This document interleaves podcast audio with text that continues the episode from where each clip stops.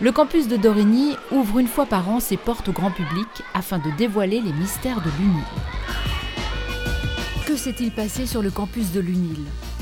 Qui a laissé son empreinte? Chaque centimètre de la scène de crime est passé au peigne fin par les apprentis Sherlock Holmes. Cette année encore, l'UNIL a ouvert ses portes sur les mystères qui s'y déroulent pour permettre à tous de comprendre le travail universitaire en se glissant dans la peau des experts de la police scientifique et aux chercheurs de transmettre la culture scientifique au grand public. Bah, il y a quelqu'un qui a été euh, agressé. On a dû repérer les traces de pas. Et puis maintenant, on est en train de regarder les empreintes digitales.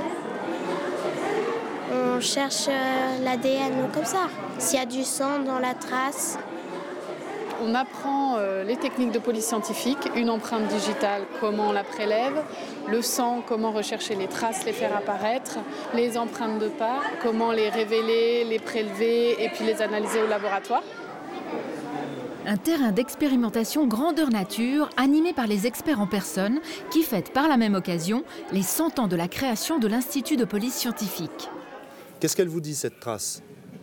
Alors, au niveau de la taille de la trace, celle-là, elle est, elle est Un siècle d'expérience qui donne à ces scientifiques la possibilité de collaborer avec les polices du monde entier. Je crois que c'est évident que ça fascine le public, mais toute la science est fascinante. Je crois que les premières attentes sont de faire plaisir aux gens et aux enfants parce que ça, ça leur permet de démystifier un peu les, les séries télévisées. Les enfants sont, je pense, assez fascinés de voir qu'on peut faire un travail d'enquêteur sur des éléments dans, dans les sciences traditionnelles. Et on vous a pris vos empreintes.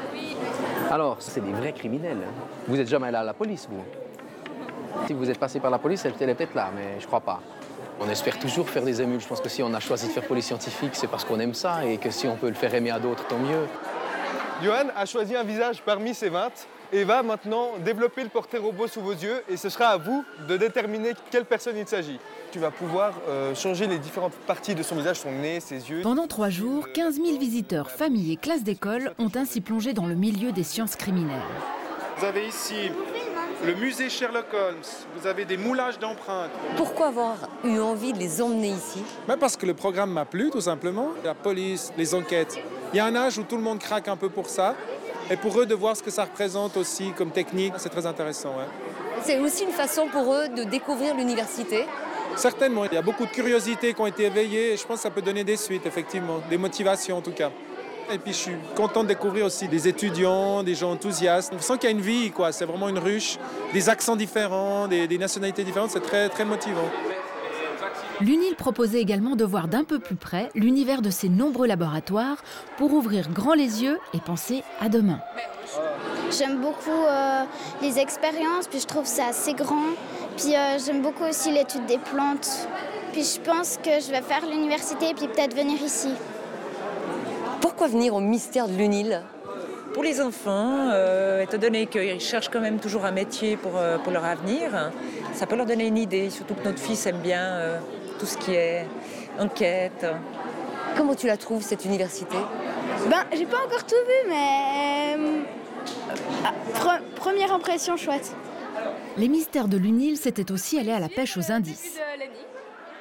Et à la rencontre des chercheurs de toutes les facultés, des scientifiques heureux de partager la passion de leur métier et surtout détenteurs d'informations permettant de résoudre la fameuse énigme. la valeur de vos déclarations et vous montrer que lorsqu'un juge est face à un témoignage, eh bien, il faut toujours prendre les choses avec des pincettes, hein, parce qu'on peut dire des choses fausses en toute bonne foi.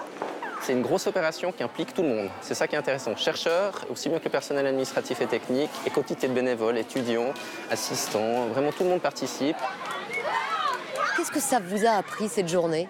Oh, ça m'a appris que j'aurais fait une super détective.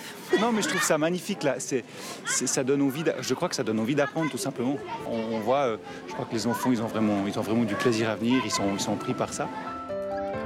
Piqués par le virus de la connaissance, nos enquêteurs en herbe ont appris ce jour-là qu'il n'y a pas d'âge pour inventer l'avenir.